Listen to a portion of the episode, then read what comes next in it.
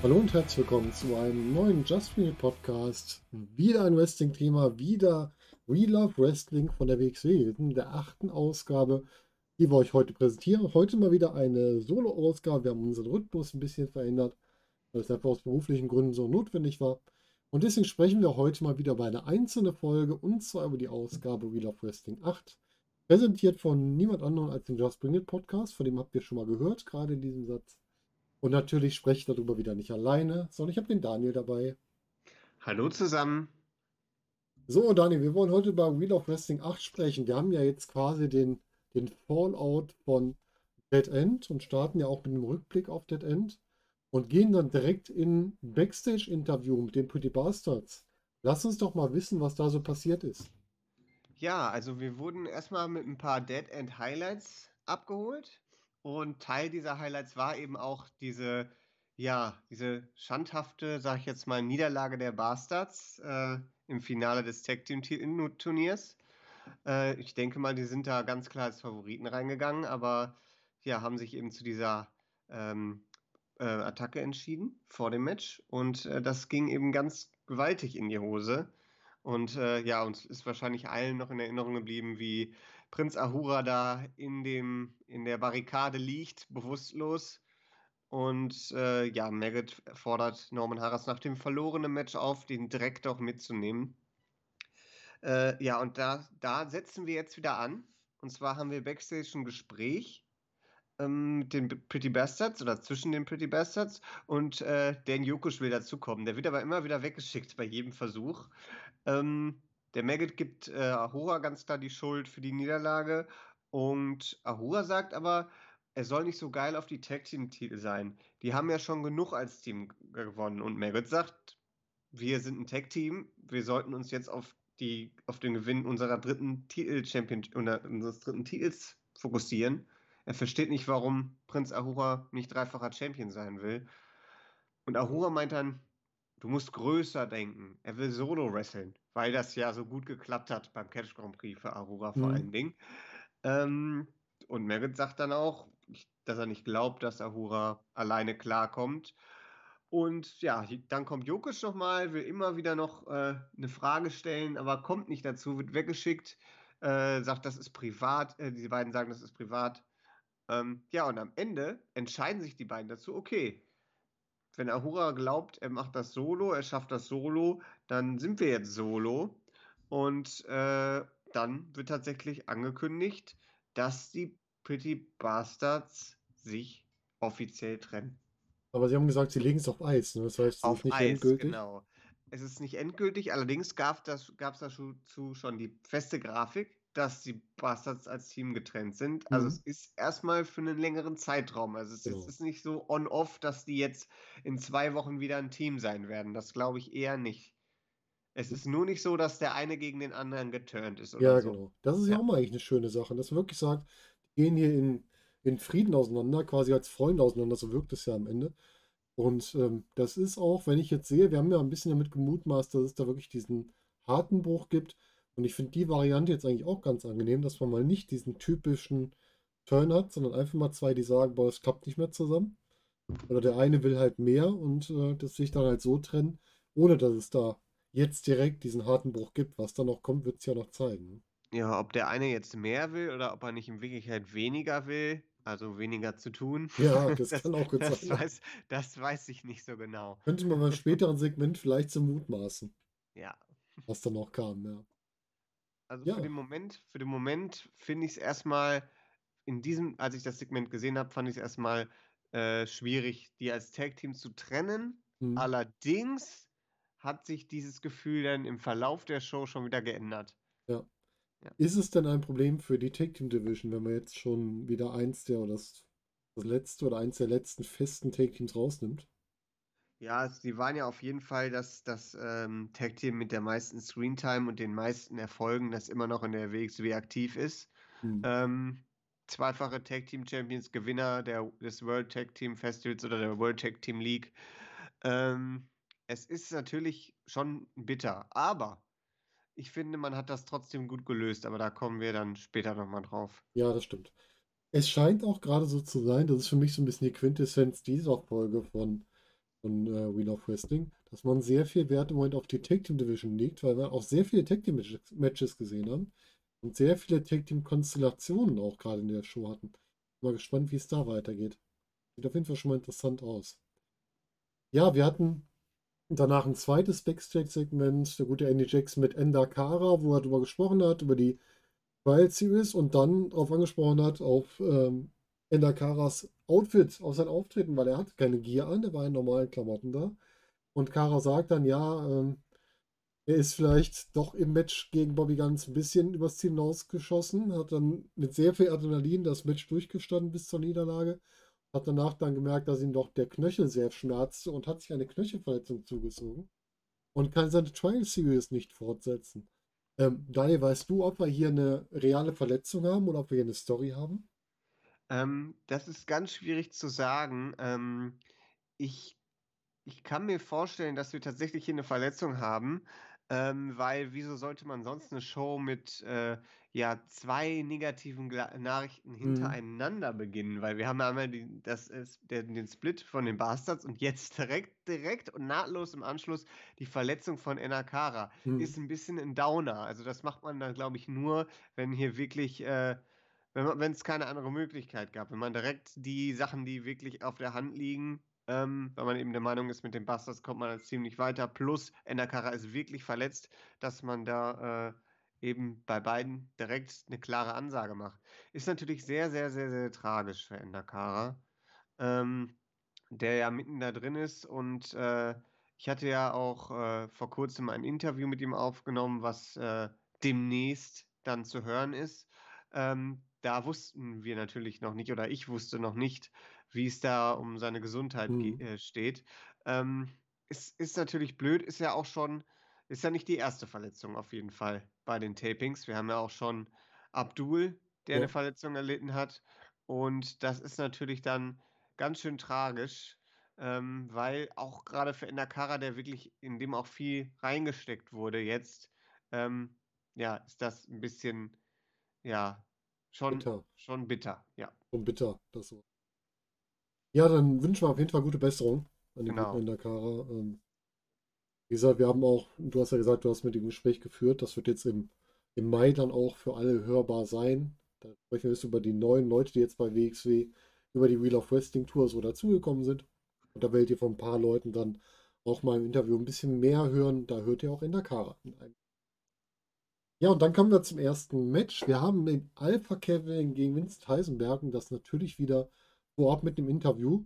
Und das Interview mit dem, ja, ich würde ihn jetzt mal als Just Bring It Kevin bezeichnen, er ist mehr als nur der Alpha Kevin. Er ist quasi unser äh, inoffizielles Maskottchen. Und ich habe ja die Auf Aufruf gestartet, wollt ihr Alpha Kevin als unser Maskottchen sehen? Und die Frage geht natürlich auch an den Kevin selbst. Kevin, wenn du das möchtest, sag uns Bescheid. Dann bist du jetzt künftig unser entsprechendes Just Bring It Maskottchen für die nächste Wheel of Wrestling Runde, dass wir dich dann immer mit einbinden, wenn wir hier was besprechen. Adi, was ist denn bei dem Interview so passiert? Was hat denn der gute Kevin so erzählt?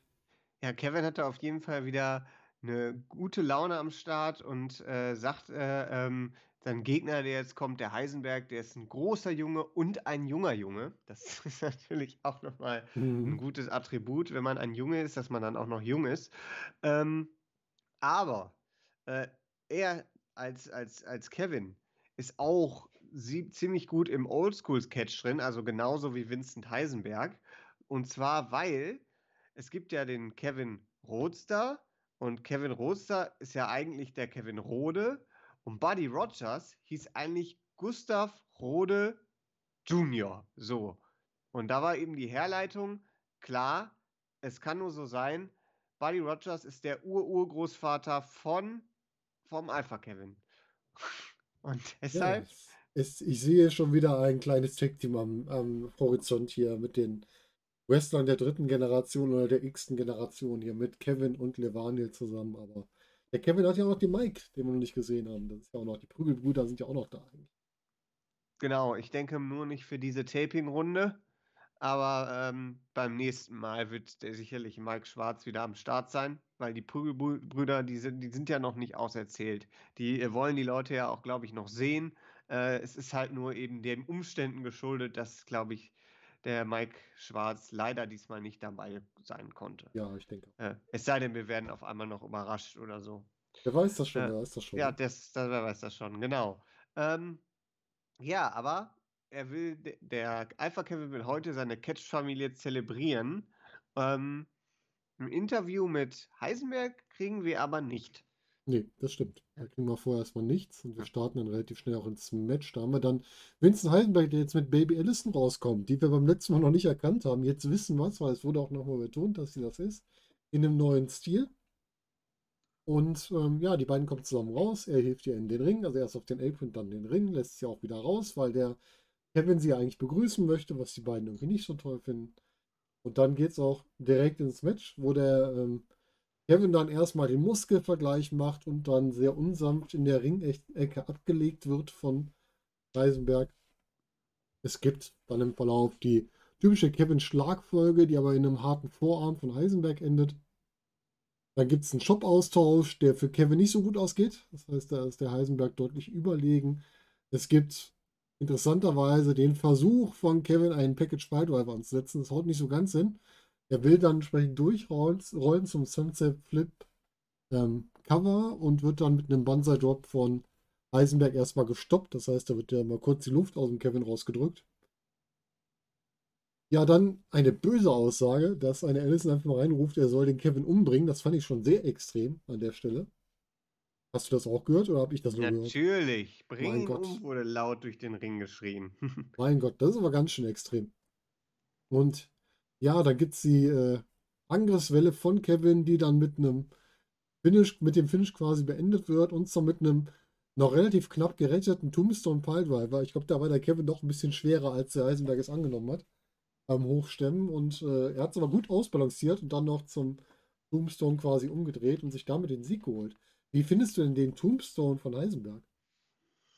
Also ich finde den schon ganz schön hart. Der passt eben zu dieser noch härteren Gangart. Mhm. Ähm, also da ist, äh, da ist einiges drin. Also da ist einiges drin und ich, ich, ich freue mich drauf, ähm, wenn da noch das Moveset jetzt auch noch erweitert Ja. wird. Passt Heisenbergs T-Shirt denn noch zu seinem neuen Ja. Gimmick? Das war mein erster Gedanke, als die beiden da rauskamen. Also wie ich das alles gerade finde, das sage äh, das, das sag ich an einem späteren Zeitpunkt nochmal. Mhm. Aber zur, ich habe sofort gedacht, das T-Shirt ist natürlich neu, Mhm. cool, aber es passt vielleicht gar nicht mehr zum, zum neuen, zum neuen Gimmick. Ich sage jetzt nicht, dass er einen schwarzen Mantel anziehen soll, Nein, weil nein, dann, nein. dann sind wir wieder in einer Richtung, wo jemand anders sich schon bewegt.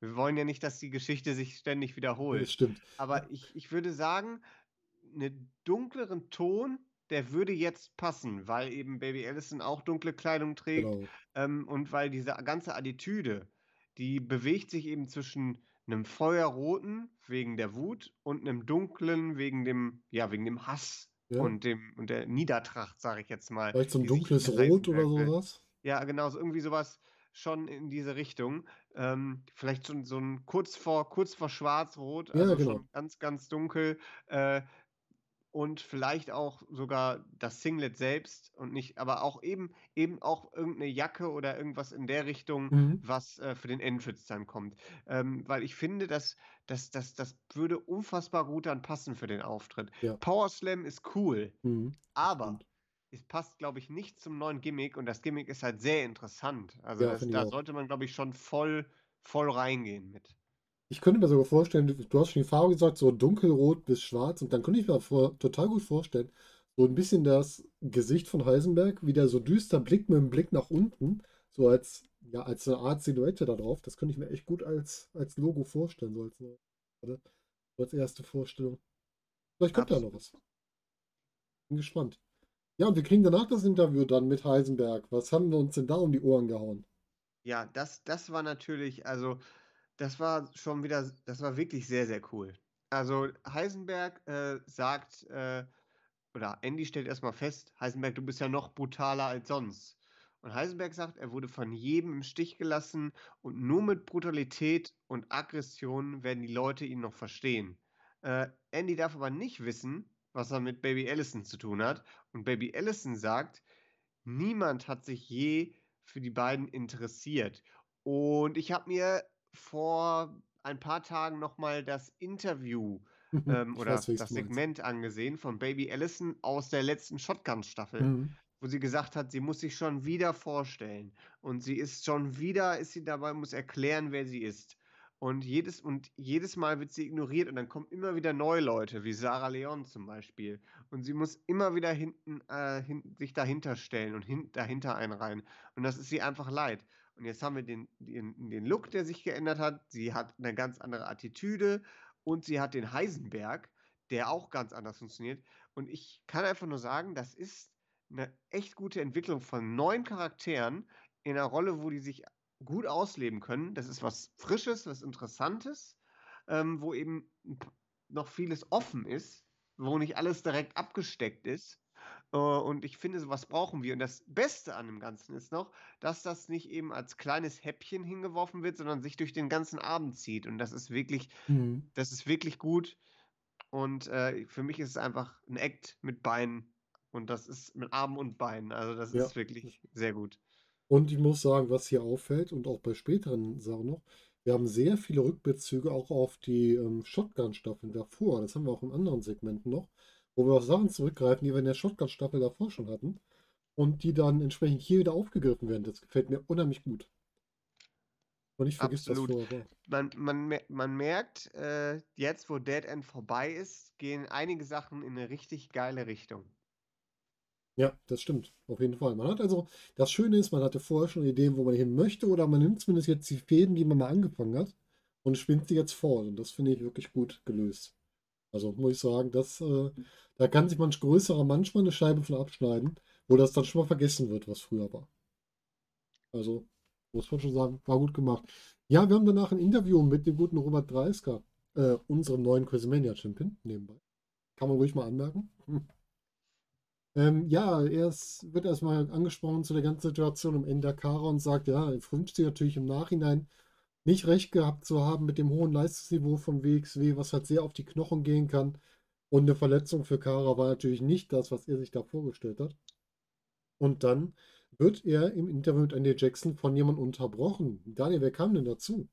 Ja, und zwar kam da Paris oder Paris. Paris. Paris. Paris, genau, Paris. Ich, ich kann es noch, ich lerne es noch. Du musst ans Griechische Paris. denken, nicht ans Französische. Genau, richtig. Paris kam rein und hat das Interview eigentlich äh, ja sehr lapidar unterbrochen.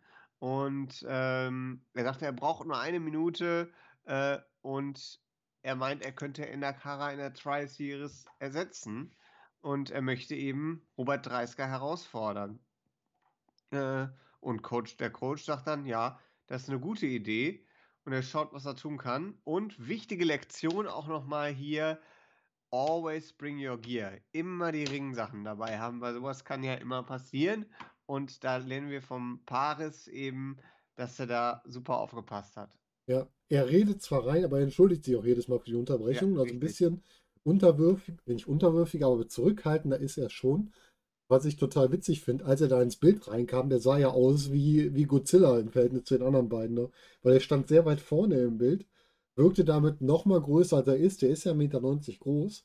Und die anderen beiden sind ja nicht so klein. Also Andy und Robert, waren ja nicht so klein. Aber allein dadurch, dass er noch vorne stand, wirkte er noch mal größer, fand ich. Das wirkte irgendwie merkwürdig in dem Bild dann für mich. Und, und ich glaube, sein Name wurde gar nicht erwähnt in dem Interview. Das kam erst später dann. Ich glaube, den haben sie da nicht erwähnt. Sondern erst, als er dann vorgestellt wurde fürs Match, wo es dann noch den Rückblick gab. Aber da kommen wir gleich nochmal drauf. Im nächsten Schritt haben wir dann ein weiteres Match. Und zwar haben wir Leon Vergasterin und Tim Tübing oder wie er angekündigt wurde, Tiny Tim. Tiny Tim. Gegen Rott und Flott. Also gegen Nikita Charisma und Michael Schenkenberg. Und auch da wieder Interviews vorher und dann das Match. Ein Interview mit Rott und Flott, wo dann die Frage, so die Take Team Champions, die beiden so ein bisschen aus der Fasson bringt. Die ringen sie also wirklich auf, was das soll. Ja, es hat halt da nicht geklappt, aber sie werden trotzdem weiter angreifen und auf den Titel gehen. Und heute geht es halt wieder gegen so eine Kombination, hier Trainer und Schüler. Und die werden sie nicht aufhalten auf dem Weg, die WXW Tag Team Champions sich zu holen. Und die beiden stehen halt als Team auch weit über Leon van, Gester, van Gasteren und Tim Stübing. Ja, und dann haben wir dann noch das Interview von Leon und Tim. Was haben die beiden uns denn gesagt, Daniel? Ja, Leon und Tim äh, sagen, ähm, Andy fragt die beiden erstmal, ähm, wie die beiden überhaupt in ein Team gekommen sind. Und dann sagt Leon übrigens, für fast das ganze Interview spricht nur Leon. Tim Mhm, sagt genau. kaum irgendwas. Und Leon sagt eben, ja, als die beiden gegeneinander angetreten sind, ähm, war es naheliegend, dass sie jetzt auch sich als Team versuchen. Und da liegt natürlich auch die Frage nahe, die kommt dann auch direkt von Andy. Habt ihr euch da Anil und Robert zum Vorbild genommen? Und dann sagt Leon, nee, hier geht es definitiv nicht um die Titel. Ähm, er will, dass Tim Erfahrung sammelt. Ähm, und die Erfahrung kann er ihnen am besten geben, wenn er bei ihm bleibt. Und dann versuchen sie es eben in der Tag Team Division und mischen die so ein bisschen auf. Ja, vollkommen richtig. Und ähm, ja, dann sind wir ins Match reingegangen. Ne? Wir haben es wird, was ich total interessant fand, dass das mitgekriegt. Am Anfang wurde noch betont, die große Erfahrung von Markus Weiß im, äh, im Referee-Bereich. Okay, das habe ich jetzt nicht mitgekriegt, aber ja, kann man ja mal erwähnen. Kann man haben, das erwähnen, die, ja. haben das die deutschen Kommentatoren Ja, ja, ja, Weil, du, hast ja, okay, ich geguckt, habe ne? ich hab den englischen Kommentar Mhm. diesmal wieder verfolgt, ja. War jetzt gespannt, ob das jetzt irgendwie eine, Aus eine, eine Story aus ist, die man da erzählt, weil wir ja gesagt haben, in den letzten Shows hat Markus Weiß ja öfter mal daneben gegriffen. Äh, Ähm, Nein, der hat nicht daneben gegriffen. Er hat die äh, Regeln nur extrem durchgesetzt. ja, Also, ne, also Markus Weiß macht ja eigentlich immer alles richtig. ja, genau. Und da ist auch, äh, was das Aufpassen aus, aufgeht, äh, angeht, innerhalb des Rings und außerhalb des Rings immer voll auf Zack. Ja, natürlich, Also natürlich. da, Habe ich da irgendwie ist, falsch äh, interpretiert. ja, das ist, und das ist ja seit Jahren schon so. Also da kann ihm niemand mehr was vormachen. Ja. Ja, wir haben äh, das Matchbeginn Schenkenberg und Stübing. Stübing wird dann auch von Schenkenberg und Charisma eliminiert. Dann gab es eine Aktion, wo Charisma den Stübing überspringt. Ich weiß nicht, hat er da mit Absicht einen Double Foot Stomp in den Rücken gemacht oder war da einfach die Abstimmung nicht so gut? Wie hast du das gesehen? Also ich fand dieses Match insgesamt zuweilen war von äh, interessanten Aktionen Mhm. sag ich mal, durchwachsen. Ja. Also ich, äh, äh, ob das jetzt alles innovative Manöver waren oder ob das äh, halbwegs alles dann gerettet wurde im Eifer des Gefechts, Ja. weiß ich nicht zu beurteilen. Ich kann nur sagen, dass zwischendurch dann noch die Kung Fu Naki Gedächtnispose zwischendurch kam vom Tiny Tim, die hat's nicht mehr rausgerissen. Also es waren sehr viele komische Meinst, meinst du den Aktionen. Kranich-Kick da, diesen Den Ansatz? Kranich, genau. Das war mal der Finisher von Kung Fu Naki, wird sich niemals dran, niemand dran erinnern, weil Kung Fu Naki halt nie ein Match gewonnen hat. Aber, Für mich aber bleibt das es immer gab ihn. Aber da merke ich wieder, dass ich älter bin dazu. Für mich ist das immer Karate Kid aus den 80ern. Da war der auch mit drin, der Kranich-Ritz quasi. Ja, lass es trotzdem mal durchgehen. Wir haben halt die Isolation von Stübbing, dann kann der sich mit mehreren Uppercuts und dann im Shotgun Dropkick wieder befreien und äh, Leon in den Ring bringen. Es gibt dann relativ schnelle Wechsel zwischen den beiden, das heißt, die nutzen ein bisschen die Take-Team-Situation aus. Es gibt einen Spear von Charisma gegen, ich glaube auch gegen Stübbing nach einem Blind Tag zu einem Nearfall. Dann wird der wieder isoliert, also es wird ganz klar hier auf den jüng- jüngeren, unerfahrenen gegangen. Es gibt wieder schöne Take-Team-Aktionen von Rott und Flott. Das finde ich bei denen immer wirklich sehr gut. Also sie hatten so eine Mischung aus einem Atomic Drop und einem Enzo Igiri zum Beispiel, der ganz schön war. Dann hatten wir den Pop-Up Power Slam. Der sah interessant aus, war glaube ich nicht so ganz äh, richtig gepackt oder getroffen, aber war auf jeden Fall eine interessante Idee. Die sieht man glaube ich nicht so oft. Ähm, dann kann sich der Tim irgendwie zurückkämpfen gegen beide Gegner, schafft das Hot Take und dann gibt es auch eine Teamaktion von Leon und Tim, die einmal daneben geht, weil der Tim dem Leon seinen Kranichkick verpasst und dann den Finisher von Rott und Flott, den ich hier als Snapchat mir aufgeschrieben habe, kassiert und damit Rott und Flott gewinnen und als das etabliertere Tag-Team hier sich einen Sieg holen. Finde ich auch ganz wichtig für die beiden, da die am Turnier relativ früh raus waren, dass die hier sich nochmal über einen Sieg wieder etablieren konnten. Du hast schon gesagt, das Match lief so ein bisschen ruckelig zwischendurch. Da bin ich bei dir. Ich finde es trotzdem gut, Rott und Flott hier mal wieder als Sieger rausgehen zu sehen.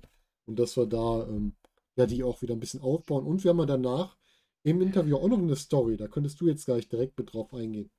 Ja, also ähm, ich, gut, dass Rott und Flott einen Sieg einfahren konnten, aber das war schon manchmal vielleicht auch unfreiwillige Comedy an manchen Stellen. Also ich finde all, also ich, ich habe da jetzt keinen Bezug zu irgendwie, was in den 80ern war. Äh, ich kenne den Kranichkick eben nur als, als Gag-Move, Mhm. auch aus irgendwelchen Comedy-Sendungen oder Mhm. Filmen. Äh, das ist, äh, fand ich alles ein bisschen blöd, muss ich sagen. Also nicht alles komplett, nicht das ganze Match von A bis Z war Mhm. Aber ich fand diese Aktion gerade aus der Richtung von Tiny Tim fand ich, äh, fand ich, also wenn er jetzt ein gra gerade bekannter Comedy-Wrestler wäre, ne, oder jemand, der für, für solche Art der Unterhaltung steht, dann wäre das legitim. Ja, Aber stimmt. er soll ja doch ernsthaftig sein, ist zumindest so, wie ich das verstehe. Und dann hat das für mich nicht ganz zusammengepasst. Ist ja für den ersten, oder sag ich mal, für den ersten Eindruck als Tag-Team war, war ich jetzt nicht so von dieser Konstellation überzeugt, muss ich ganz ehrlich sagen.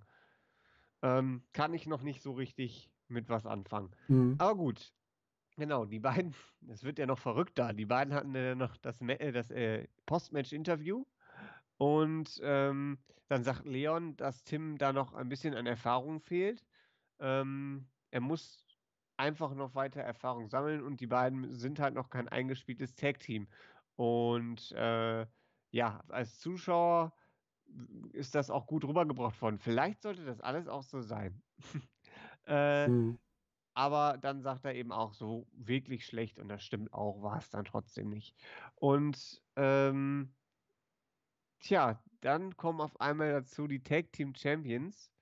Ähm, und Robert sagt, die beiden waren sehr beeindruckt und er würde den beiden gerne eine Titelchance geben, da er sich einen sportlichen Wettkampf erhofft.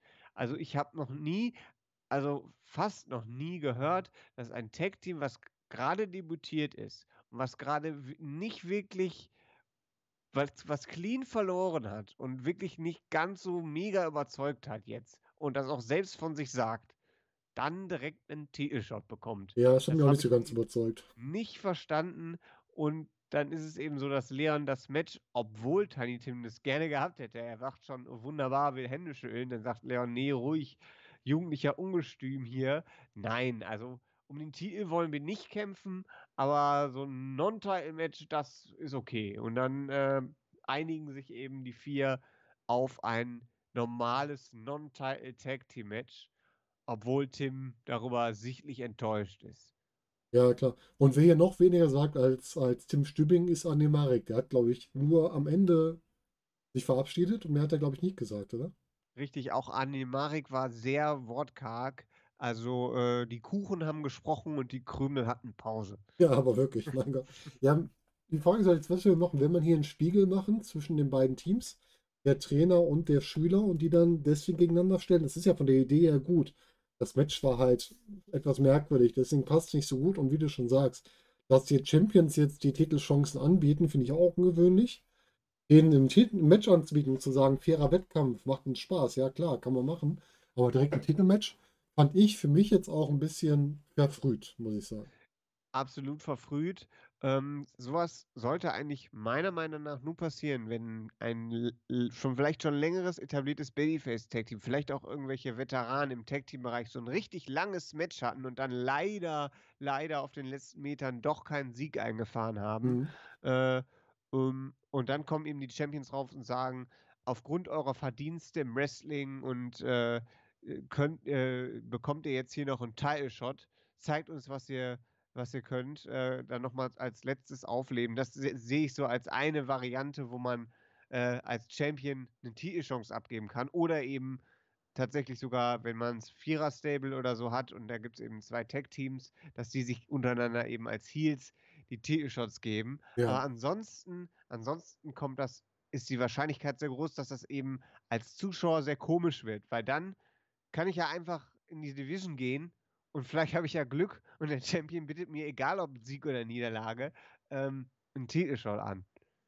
Ja, das stimmt. Das ist ein bisschen merkwürdig. Also da fand ich auch die Erklärung ein bisschen merkwürdig, aber gut, wir werden auf lange Zeit sehen, was der Gedanke dahinter war. Aber das hat für mich jetzt ja auch nicht gepasst. Oder das ist ja wieder persönliche Hm, Meinung. Ja, vielleicht zeugt es aber auch davon, dass wir eben doch noch nicht diese Tiefe in der Tag Team Division haben, die wir Das gerne Problem haben wir ja, ne? Wir haben jetzt die Bastards raus, wir haben Esel nicht, weil halt nun mal Abdur verletzt ist. Wobei man da vielleicht auch noch eine Lösung gefunden hat. Aber ähm, es ist halt im Moment ein bisschen schwieriger, wobei wir am, im Laufe des Abends ja immer mehr Tag-Teams sehen. Da werden wir gleich noch drauf kommen. Ja, lass uns zum nächsten Match springen. Wir starten mit der, ich nenne es jetzt mal schon Trial Series, Paris tritt an, kommt in den Ring. Es wird nochmal vorher seine emotionale Rede von, aus der Shotgun-Staffel gezeigt. Auch hier wieder der Rückbezug, was mir sehr gut gefallen hat. Und dann äh, wird sein Gegner verkündet. Und es ist niemand anders als der gute Robert. Robert Dreisker ist wieder da. Der hat einen ziemlich anstrengenden Abend gehabt hier. Der ist also Ja. überall mit dabei. Ja, überall dabei. Der arme Kerl, Mensch. Ja, es gibt dann entsprechend ähm, nochmal eine klare Zu Zurechtweisung durch Aktion von Robert. Der zeigt also relativ klar, so, so ist jetzt hier Sache. Ne? Dann gibt es wieder den langen, ja, wie nennt man ihn jetzt? Nennt man ihn den 30er-Lock, also den Headlock von Robert 30er oder ist es der Coach-Lock? Boah. Der lange Headlock war wieder dabei. Ich mag ja Roberts Headlock. Der sieht immer aus, als würde er dem Gegner den Kopf abschrauben. Und sieht schon wirklich gut aus für einen Headlock, weil das normalerweise eher so eine relativ langweilige Aktion ist. Aber bei ihm sieht es halt echt aus. Und ja, der gute Paris versucht sich mal zu befreien, funktioniert aber nicht. Wird dann, als er sich befreit hat, mit einem Shoulder-Tackle niedergestreckt und kommt wieder eine Headlock und als er sich dann wieder befreit, kann dem Shoulder-Tackle ausweichen. Das heißt, man erzählt da schon eine kleine Geschichte, dass Paris schon im ersten Match direkt lernt. Das ist schon der Unterschied zu dem ersten in Dakara-Match, wo der Kara so immer so das gemacht hat, was er machen wollte. Und der Paris, der lernt hier schon aus dem, was ihm passiert, dass er entsprechend da wieder rauskommt. Dann äh, gibt es einen Ansatz zu einer Double Close Line, die für Paris nicht so gut aussieht. Das heißt, der kriegt die richtig schön niedergehauen mit der Close Line. Dann gibt es den Splash in die Ringecke von Robert etwas später und die 30er Bomb zum Sieg von Robert und danach dann noch das entsprechende Interview, wo er dann auch sagt, ja, der Paris war vorbereitet, das hat man gemerkt. Ganz wichtig ist, was er gelernt hat, always bring your gear, wie du schon gesagt Ja, hast. Er hatte seine genau. Klamotten dabei. Und ja, er ist gespannt, wie die Entwicklung weitergeht und hat jetzt sich nochmal angeguckt, wie die Ender Kara Trial Series weitergehen sollte. Und da stehen noch einige Hochkaräter im Weg, die jetzt Paris auf seinem Weg kriegen wird. Wie fandest du das Match? Ich fand das Match gut. Du sagst schon, die äh, Lernkurve wurde da ganz gut erzählt. Ähm, auch die emotionale Ebene wurde da eben direkt mit einbezogen. Und deshalb war das echt ein sehr gutes Match und quasi, ich nenne es mal Redebüt von, von Paris. Also Mhm. sehr, sehr, sehr, sehr cool gemacht. Und äh, ja, er bekommt direkt die, sag ich mal, Wegsby äh, Hochkaräter vorge vorgestellt. Erst der Head Coach und äh, eine Hälfte der Tag Team Champions und dann hier einen ehemaligen World Championship Contender in Tristan Archer für die nächste Woche. Ganz Also genau. der hat einiges da äh, zu beißen. Finde ich auch gut, dass, äh, dass die Wahl da auf ihn gefallen ist. Wir wussten ja gar nicht, ob Paris überhaupt noch da ist. Ob er überhaupt noch in Deutschland ist, ne? weiß man ja alles nicht. Äh, Mhm. aber Gott sei Dank, er war da, er hatte seine Gear dabei und jetzt ist er in der Trial Series. Und ich denke mal, der wird sich da gut behaupten. Ja, ich bin auch gespannt drauf. Es, es, mir gefällt Paris ganz gut, auch das erste, das ersten Shows schon. Es war halt noch nicht viel Hintergrund da, aber ich bin trotzdem gespannt, wie er das jetzt macht. Das Match hat mir auch gut gefallen. Ja, und dann kamen wir wieder zu einem, im Grunde zu einem Rückmatch von Dead End. Da hatte ja Rotation iTouch Baha geschlagen. Äh, wobei ich direkt eine Frage stelle. Sag mal, hat der seinen Nachnamen verloren? Der wurde nur noch als iTouch vorgestellt. Das iTouch und Abdul waren es die ganze Zeit. Echt? Ja. Da hat er nur auf der Anfang Buchse an. seinen Namen draufstehen, ne? Okay, habe ich tatsächlich ehrlich gesagt nie drauf geachtet. Also ich bin mir sehr sicher, dass die beiden immer als iTouch und Abdul nur Okay, angekündigt ich habe immer die ganzen Namen im. Kopf. Okay, dann liegt das an mir. Dann habe ich das nur falsch interpretiert. Ja, wir haben das Interview mit iTouch. Ähm, er ist sich sicher, dass er das Match diesmal gewinnen kann und äh, wenn nicht, dann würde er sein Gesicht verlieren. Und Daniel, was haben wir in dem Interview denn noch verloren, was wir sonst immer hatten in den letzten Wochen? Ja, es war eigentlich ist ja Brotzeit. Es Ja, ist Zeit für richtig. Brot und Brot muss nach Hause gebracht werden. Äh, aber diesmal ist eben so, dass es, es geht um die Familie, das wurde gesagt. Äh, und wenn er das Match verliert, dann kann er seiner Mutter gar nicht mehr unter die Augen kommen. Ja, Äh, und es steht einiges auf dem Spiel und ich habe darauf gewartet, aber ich das auch. Brot wurde nicht erwähnt. Also Brot, Brot, Brot für die Welt. Also eigentlich, ich will, dass das Brot wiederkommt. Ich will, dass auch aus dem T-Shirt kommt. Also das müsste, äh, das, das, da muss man doch was mit machen können. Man könnte sagen, Ja. hat die kleine Brötchen gebacken und deswegen nicht das Brot eingefordert. Ja. Und Aber ja, auf jeden Fall, man vielleicht hat man das Brot auch weggelassen, weil die emotionale Ebene hier eine ganz andere Mhm. ist. Weil ist es tatsächlich so, wenn Aytaç dieses Match jetzt auch verliert, dann stehen die beiden ganz schön blöd da. Ja. Und deshalb äh, und ich finde auch diese Managerrolle passt für Abdul eigentlich sehr, sehr gut. Mhm. Und deshalb, ähm, bin ich bin ich gespannt, was da demnächst passiert. Äh, und, und Rotation geht sehr, übrigens sehr arrogant in das Match rein und Oh sagt, ja. es gibt für ihn keine Gründe, warum er heute verlieren sollte. Und er, er sieht keine Schwierigkeiten in diesem Match. Ja, ähm, kann man schon denken, wenn man ihn bei Dead End besiegt hat, nur die beiden sind ja auch schlau. Die wissen schon, Mhm. was sie machen müssen, um Matches zu gewinnen. Auch wenn das nicht immer ganz legitim alles Richtig. ist. Und wir werden noch einen Rückbezug kriegen auf die Shotgun-Staffel. Da kommen wir aber gleich zu. Wir springen einfach mal ins Match. Ähm, ja, Rotation startet mit viel Tempo und frustriert den guten Eitouch damit auch ziemlich. Dann beißt dieser sich wieder in der Hand von Rotation fest. Das hat er beim letzten Mal auch am Anfang gemacht und lässt direkt einen Side-Suplex folgen. Dann äh, will Rotation wieder ins Seil gehen, wird dann von Abdul abgelenkt und mit dem Dragon Screw in die Seile gezogen. Da beginnt auch die Story der Beinverletzung von Rotation. Das heißt, das ist jetzt das Ziel von iTouch. Der greift das verletzte Bein an. Es soll ein ähm, Suicide Dive von Rotation nach außen geben. Da stellt sich ähm, Abdul wieder in den Weg, sodass der, der äh, allseits gute Rotation natürlich diese Aktion nicht gegen den verletzten Abdul durchführt oder den halt Abdul ohne Ringfreigabe und das Ganze abbricht. Später kann Rotation seine typische Aktionsfolge nicht durchführen, weil sein Bein nachgibt. Es gibt einen Impaler DDT von iTouch zum Nearfall.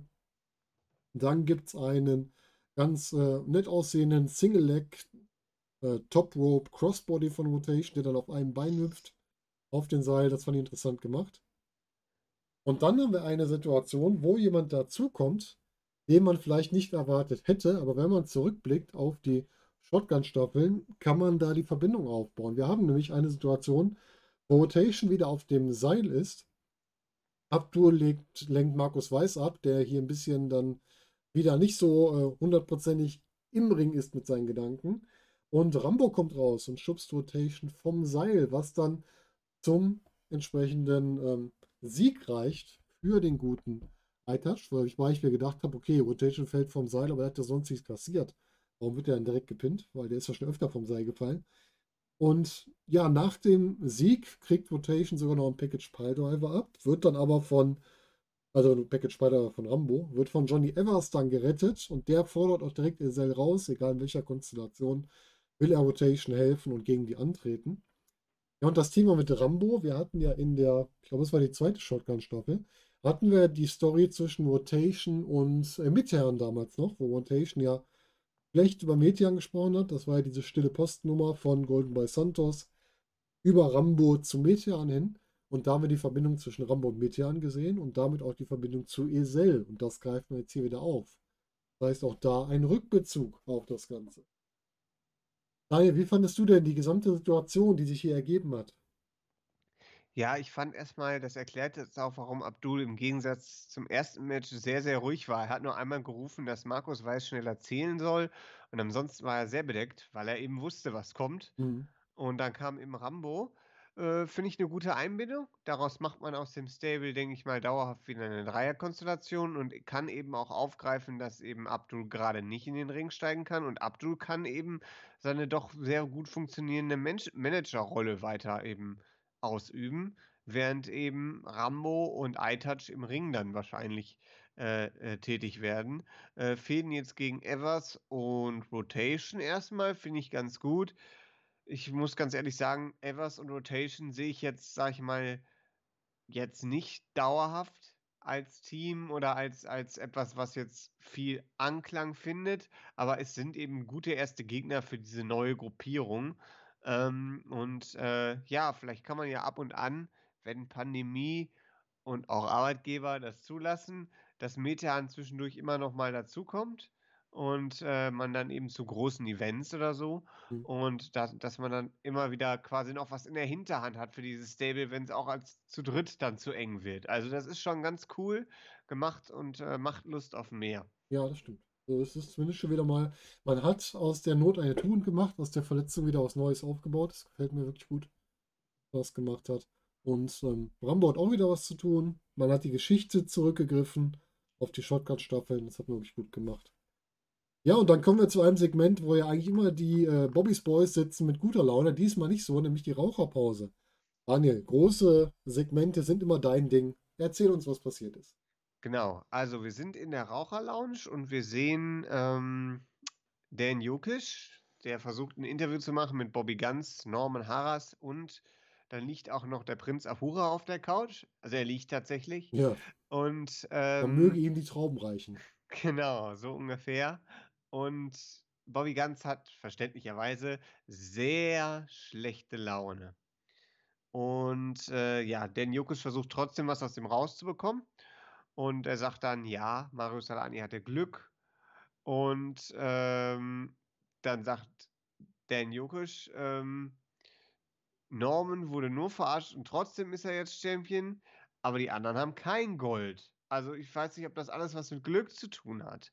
Norman wurde von den, von, wurde von den anderen immer niedergemacht und jetzt sitzt er eben da als einziger Champion. Das ist schon ja symbollastig. Also, äh, ne? Und äh, ja, und äh, Norm sagt dann aber, ja, hör doch mal zu, lieber Dan, das gehört natürlich alles zum Plan.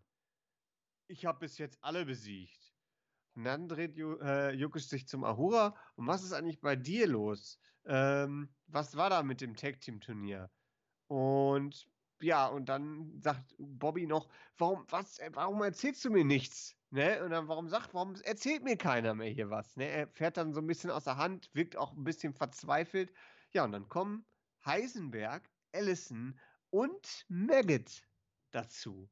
Das heißt, das Team von Heisenberg und Baby Allison hat jetzt auch Maggot dabei, was auch passt, weil wir eben die, äh, die Brücke in die Realität haben, denn Allison und Maggot sind ja in der Re Realität ein Paar. So. Liefen da auch in Arm in Arm.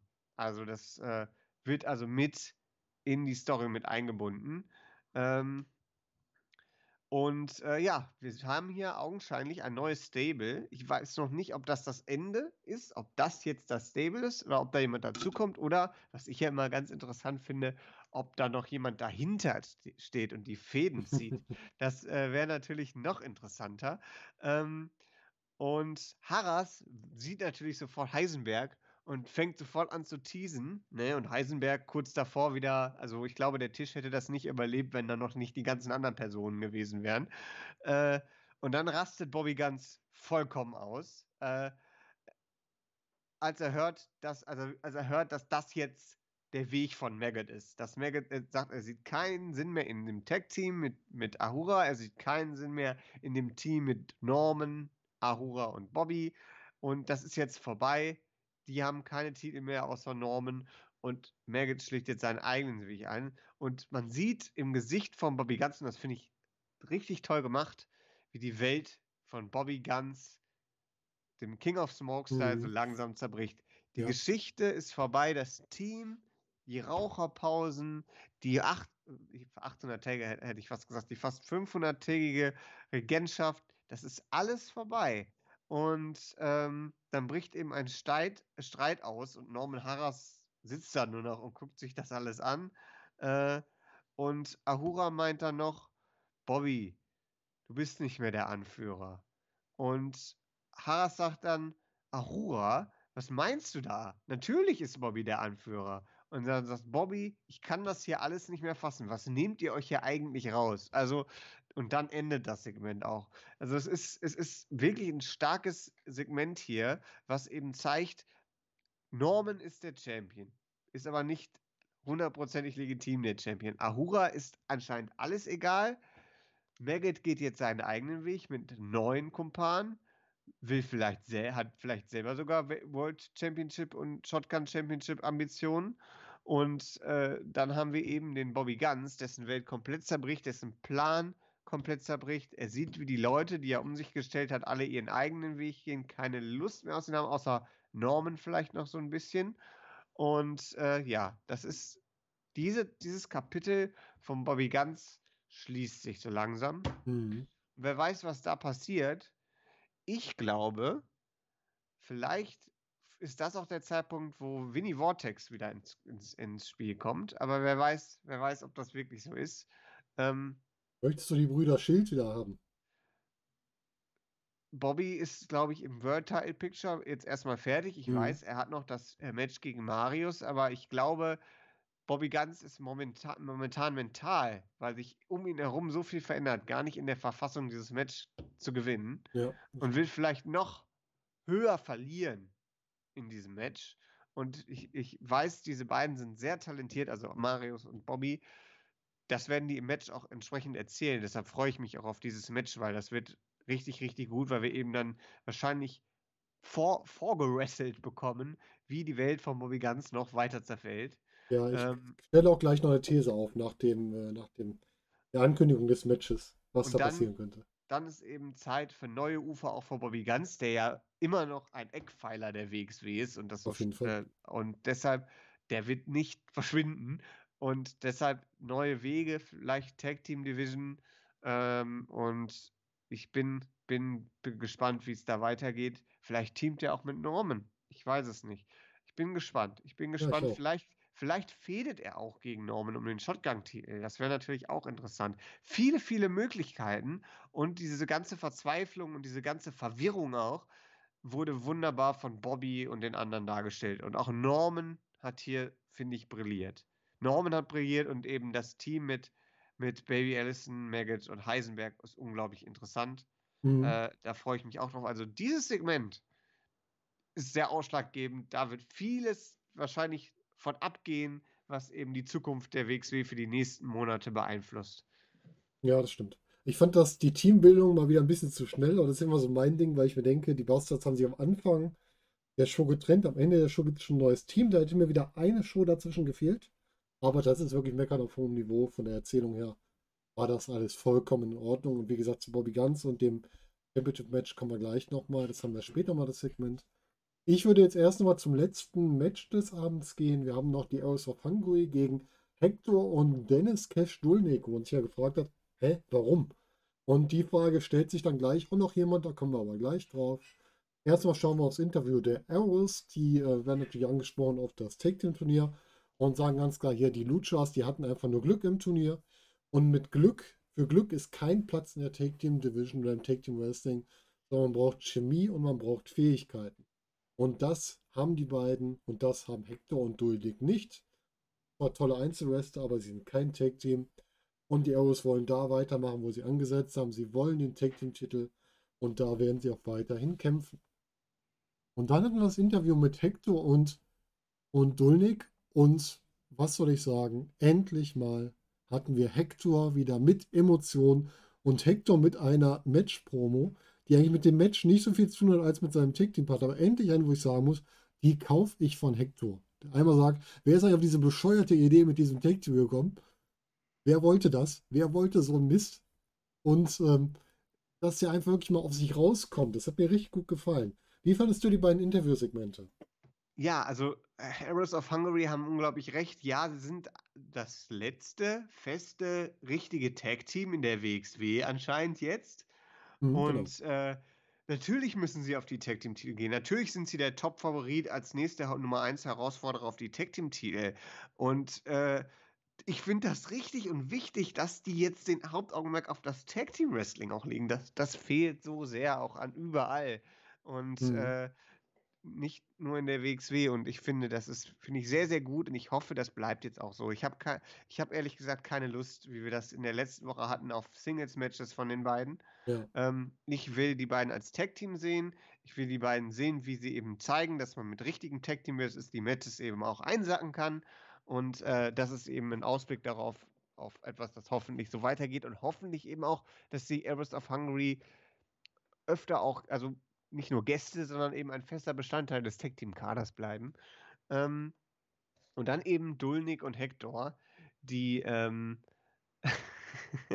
also ich, wie du schon sagtest, Hector fährt aus der Haut. Es geht mal nicht um irgendwelche Worthülsen, sondern es geht um natürliches Verhalten, sag ich jetzt mal.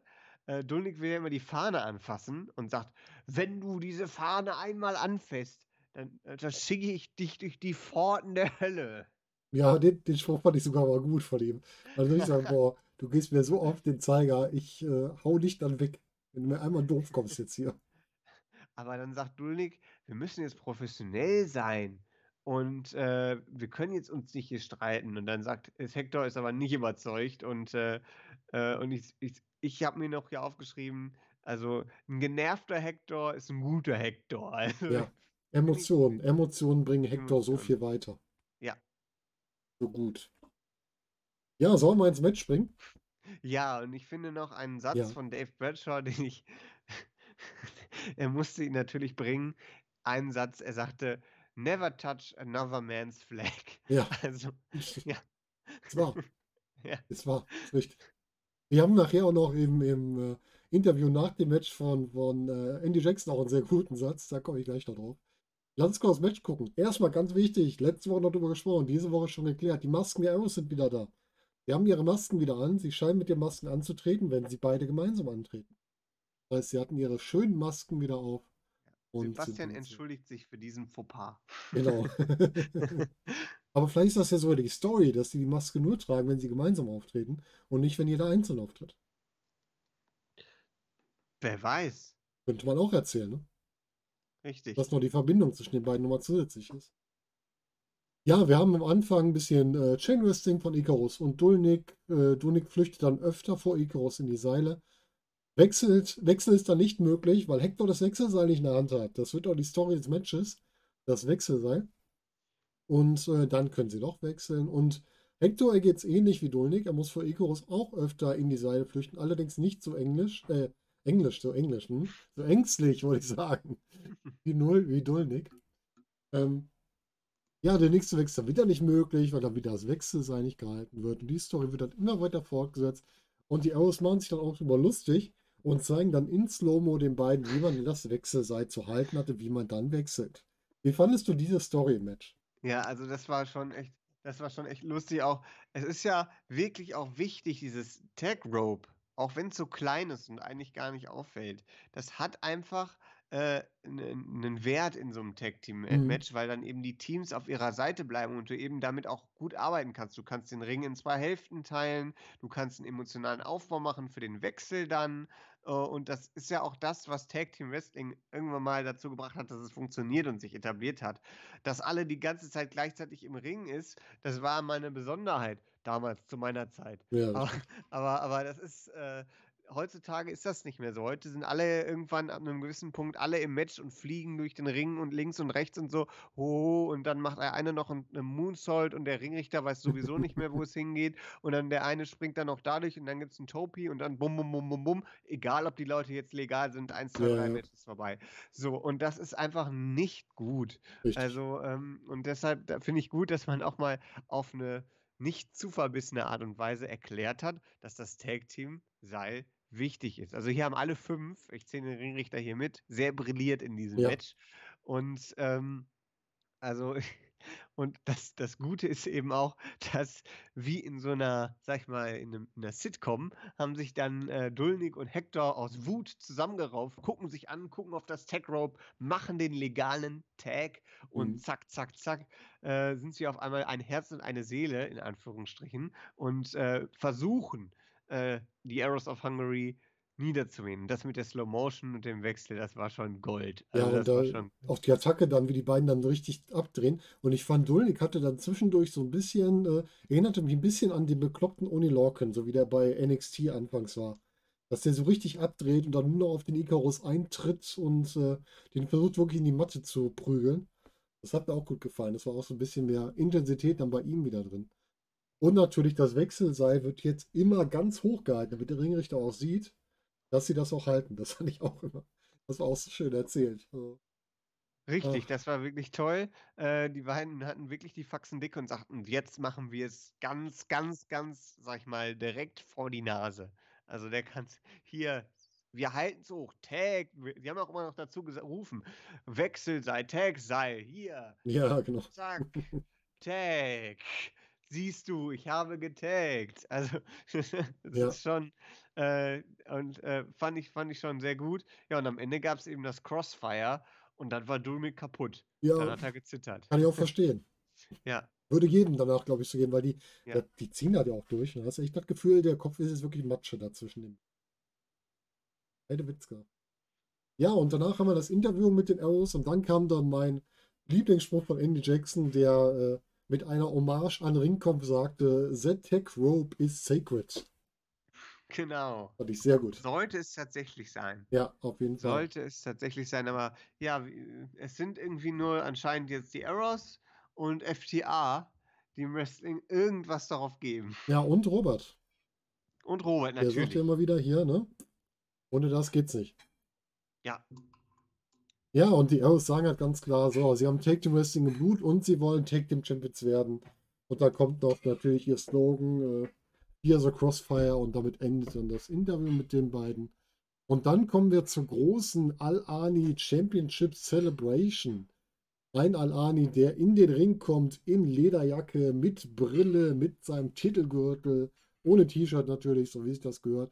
Und er steht da im Ring so, "Boah, irgendwas fehlt. Ich fühle mich hier irgendwie nackt, so als Bezug darauf, dass er nicht ganz angezogen ist. Meint er, nee, Moment, hier fehlt noch was. Und lässt natürlich seine Catch Grand Prix Trophäe noch bringen. Und erklärt dann natürlich nochmal hier, ihr habt ja euren Halbgott, ne? Eine Streak seit Karat, ungeschlagen, Champion Catch Grand Prix Gewinner und ihr wollt ja alle so geil sein wie ich. Und dann kriegt er Besuch. Wer kam denn zu ihnen in den Ring? ja, offensichtlich war das der ehemalige Champion Bobby Guns. Und der fordert sein Rückmatch ein, was ja bei der Vertragsunterzeichnung vor Dead End ähm, auch schon angesprochen worden ist. Ähm, er hat ein Rückmatch in der Vertragsklausel und äh, er sagt auch wieder, dieser T Titelwechsel war Glück, eine einmalige Sache. Er versucht diesen Bobby Guns, diese Fassade aufrechtzuerhalten, aber man merkt halt unglaublich, wie sie bröckelt, weil die Worte haben auf einmal nicht mehr Hand und Fuß. Ähm, und er sagt auch, Marius soll froh sein, dass er ihm dieses Rückmatch überhaupt genehmigt hat. Und ähm, er sagt auch, das war ein, war ein der größte Fehler von Marius Karriere, dass dieses Rückmatch jetzt kommt, äh, denn er wird ihn einfach den Titel wieder abnehmen. Normal, nochmal besiegt Marius Bobby nicht. Und dann sagt Marius eben, er will ihm, er will ihm wirklich zeigen, wie man, wie er ihn besiegt. Er will ihn fertig machen. Er will definitiv das klären. Und dafür gibt es ein besonderes Match, nämlich ein Two out of Three Falls Match. Und deshalb kann er nämlich dann auch direkt den Bobby zweimal im Match besiegen. Bobby sieht das natürlich als Chance, Marius zweimal im Match zu besiegen.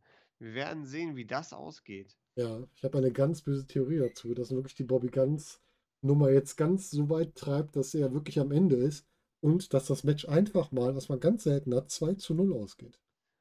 Kann ich mir vorstellen, wäre vielleicht für die, äh, das, das wird die Fa Fassade dann komplett einreißen und äh, ja, dann wirklich offensichtlich und sehr, sehr mit großer Strahlkraft, sage ich jetzt mal, anzeigen für jeden, dass das jetzt zu Ende ist, dass dieses Kapitel dieser Karriere-Teil von Bobby Guns vorbei ist. Ja, und das kann man super erzählen darüber. Und warum auch nicht? Wurde angekündigt, wann das Match ist? Das habe ich jetzt irgendwie nicht Nein, Kopf. wurde nicht angekündigt. Ähm, aber wir sind ja jetzt bei Wheel of Wrestling 8. Wir haben Dead End dazu. Das sind neun Shows. Nee, Quatsch, sind nicht neun Shows. Sind, äh, wir sind ja bei Wheel of Wrestling 3 angefangen. Das Stimmt, heißt, ja. genau, das sind dann sieben Shows, Genau. wenn ich mich recht. Ja, genau, ist sieben richtig. Shows. Das haben wir haben noch fünf Shows vor uns. Nee, Mhm. Quatsch. 13. 13, 13 äh, insgesamt, ja, genau. Genau, genau. Wir haben also sechs Shows noch vor uns. Und äh, diese sechs Shows, denke ich mal, die sechste, wenn man es bis dahin noch zieht, wäre ein guter Moment für, die, für dieses Titelmatch. Mhm. Oder du gehst eine Show davor und machst dann auch quasi den Ausläufer davon, was das mit Bobby macht in der letzten Show. Hm, ich glaube, die letzte Show wird nochmal ein etwas äh, großer an, äh, angelegter Event, wo noch viele Fäden, sag ich mal, zusammengezogen und Meinst du, wir kriegen noch einen zweiten. Marquis-Event? Ich glaube, dass wir, ja, vielleicht nicht unbedingt einen zweiten Marquis-Event, aber ich glaube, äh, ja, man muss ja am Ende irgendwas machen. Deshalb denke ich mal, und dann geht man am besten mit einem Titelmatch raus, würde ich sagen. Wir können ja einfach mal gucken. Ich gehe jetzt mal kurz in unsere allerbeliebte Datenbank bei Cage Match und wir gucken mal, welche Events eigentlich jetzt um die Zeit wären. Das heißt, Moment, im Mai ist immer, Mai ist immer, boah, was ist im Mai? Oh, gerade echt mal überlegen. Die, die WXW-Webseite hat sich ja da dementsprechend ein bisschen verändert in der, in der, in der, in der, sag ich mal, in dem, in dem oberen Menü. Mhm. Äh, oh, sie hat sich nochmal verändert, sehe ich gerade. Sie ist etwas dunkler geworden. Ah, okay. Ähm, äh, äh, ich schau mal eben kurz Colors und Superstars of Wrestling habe ich hier in der Zeit. Jetzt gerade mal zurückgeguckt, zwei Jahre. True Oder Colors. Drive of Champions. Drive of Champions könntest du nochmal alle Titel ansetzen. Das wäre auch eine Möglichkeit. Naja, Drive of Champions würde ja bedeuten, dass der Women's Titel auch. Äh, Ja, gut, ja. ja, und der ist natürlich. Ich weiß nicht, ob man mit drei Titeln einen Drive of Champions machen kann. Ja, weiß ich stimmt. nicht. Denn, du machst Ähm, vielleicht noch ein Number One Contender Match mit rein oder sowas als nächstes dann für den nächsten Champion oder so. Kannst du auch nicht sagen. Ist gerade so eine Idee. Weil ähm, Superstars of Wrestling fällt eher aus. Das wäre ja normalerweise auch im Mai. Das hatten wir jetzt im Moment nicht. Äh, Es wäre Anfang Juni und äh, ja, True Colors wäre noch einer. Also ich könnte mir vorstellen, dass wir bei den 13 Shows noch einen zweiten Marquis-Event kriegen. Welchen, das werden wir ja sehen. Hm, Genau. wir- äh, True Colors kann ich mir vorstellen, dass es das ist. Ja.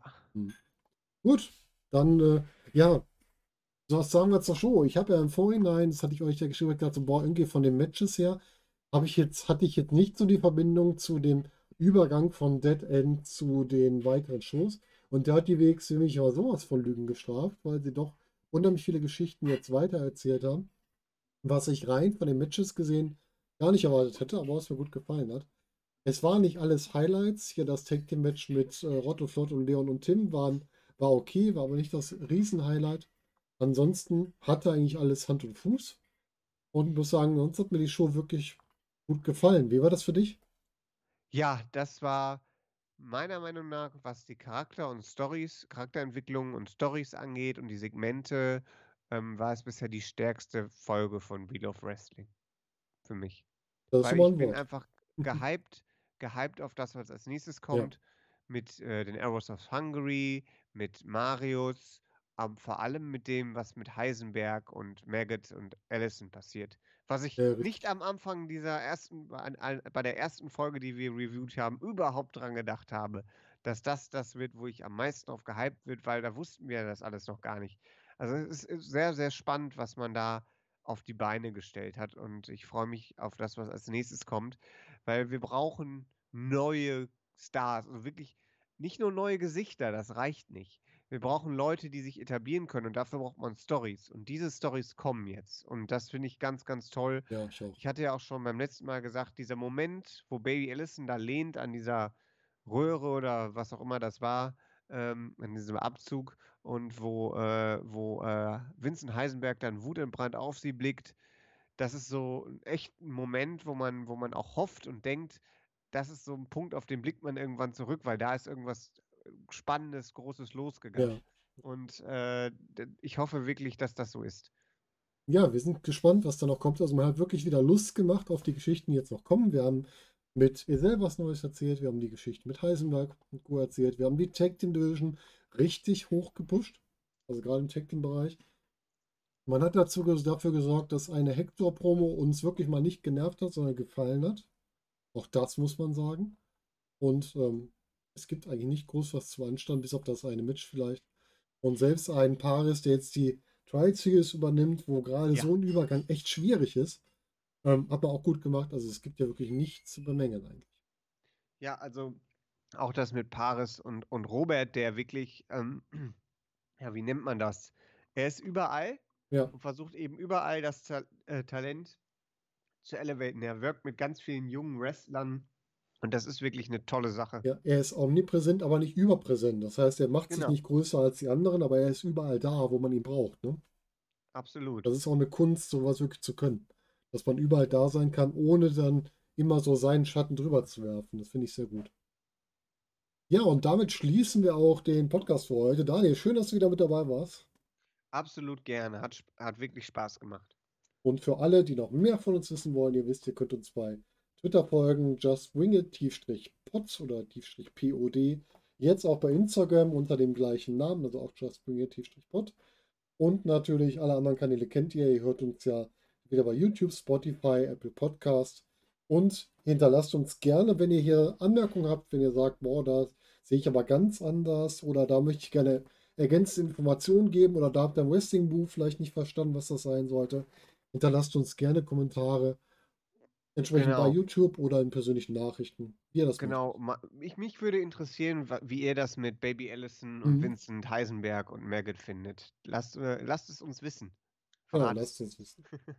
Schreibt uns und ansonsten hören wir uns wieder im nächsten Podcast. Ich wünsche euch einen schönen Morgen, Tag, Abend oder Nacht, je nachdem, wenn ihr das hier hört.